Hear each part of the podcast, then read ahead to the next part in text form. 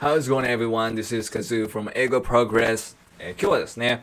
えー、TOEIC パート1のところを使って、えーまあ、TOEIC のですね、えーパート1の対策もそうなんですけれども、それ以上に実力の英語もつけられる。聞けて、かつまた話すところにもつなげられる力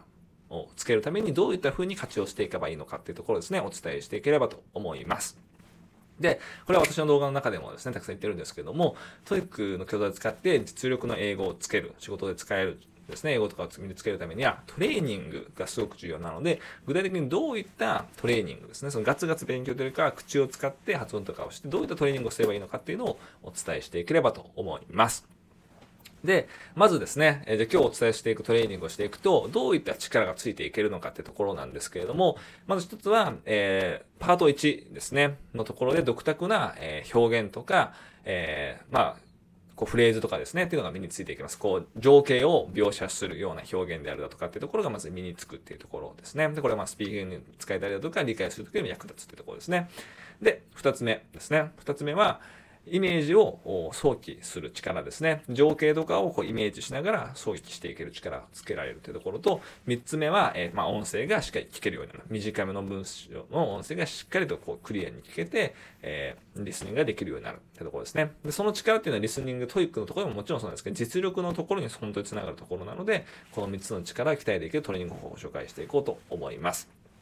で、まずですね、どういうふうにやっていくかなんですけれども、えー公式問題集の答えのページを使って、えーやっていきます。で、答えのページにスクリプトがあるので、えーその答えのところのですね、スクリプトを見ながらやっていくんですけれども、まず、ファーストステップですね。えー3ステップあるんですけど、ファーストステップは、えーしっかりと単語とか文法とかでわからない単語がないかっていうのをしっかり調べる。意味が分かった状態で、えーにするということですね。意味が分かった状態じゃないと、えーセカンドステップ、サードステップはあんまり効果なくなってしまうので、しっかり意味をまず調べていくというところですね。まあ、全部してたらもういいんですけども、知らなかった場合はしっかり一個一個意味を調べていくというところですね。これ自分のノートに書いてもいいかもしれないし、普段使ってる単語帳に載ってたらいいんですけど、載ってなかったらそこに付け加えるっていうのも、えーやっていく必要があるかなと思います。まずそこでファーストステップですね。精読をして、しっかり一個一個分かるようにしていく。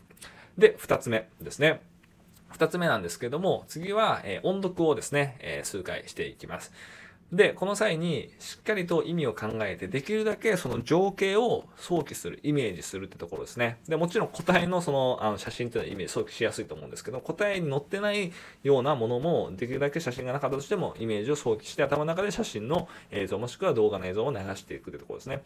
で、その音読をしてる最中にそれをしっかりイメージしないと、ただで声に出してだけでは想像する力っていうのはしっかりつかないので、必ずそこでイメージを想起してやっていくっていうところがすごく大事になってきます。で、サードステップでは、こう、ここでは音声を、えー聞けるような、えートレーニングをしていくんですけども、ここでは、えー発音練習をしていきます。で、発音をやっぱりこう、うまくですね、あの、練習していかないとなかなか聞こえるようにもなっていかなかったりするので、この発音とリスニング力っていうのはすごくですね、相関が強いので、この発音を鍛えていきます。で、どういうふうにやるかなんですけれども、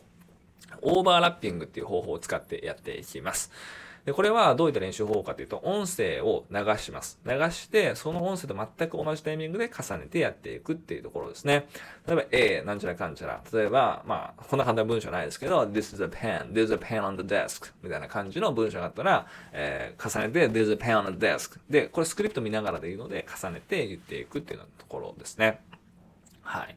で、こういう風にしていくと、ネイティブのところに音声がだいぶ近づいていって、えー発音も良くなっていきますし、で、何より音がクリアにですね、より聞こえるようになってくるので、ここのサードステップができるといいかなと思います。で、さらに力をつけたい人ですね、えおまけのですね、フォースステップってあるんですけども、これ何をしていくかというと、その最初のサードステップではあまり意味を考えずにもう発音をしていくだけで大丈夫なんですけど、フォースステップでは、セカンドステップのイメージ想起のところと合わせて発音をしながらイメージを想起して、え発音とイメージ想起を同時に行っていくというところですね。そうすればイメージする力も音声ベースですごくついていきますし、自分の発音とイメージっていうのも結びついていくので、スピーキングの時にも役に立つというところですね。でここまでいければ本当にパート1っていうのは最大限活用できるので、ぜひこのやり方でやっていただきたいと思います。で、私自身本当にこのやり方でパート1を練習したおかげで、もちろんその TOEIC のパート1は毎回ですね、6点中6個ですね、正解できることができましたし、何より、こう、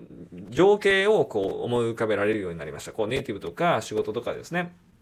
ね、のネイティブの話を聞いたときに、こういった情景だなっていうのを思い浮かべられるようになりましたし、あとは話すときも結構その情景から来て、その英語がパッて出てくる。この情景だったらこの表現を使うなっていうのを、えー、このパート1の学習のおかげで使えたので、そういった学習をしていただけると、本当に実力の英語のところをですね、え身についていけるかなと思います。で、こういった形でですね、私のチャンネルでは、まあ、 TOEIC 教材とかを、まあ、テクニックとかにそこまであまり頼らずに、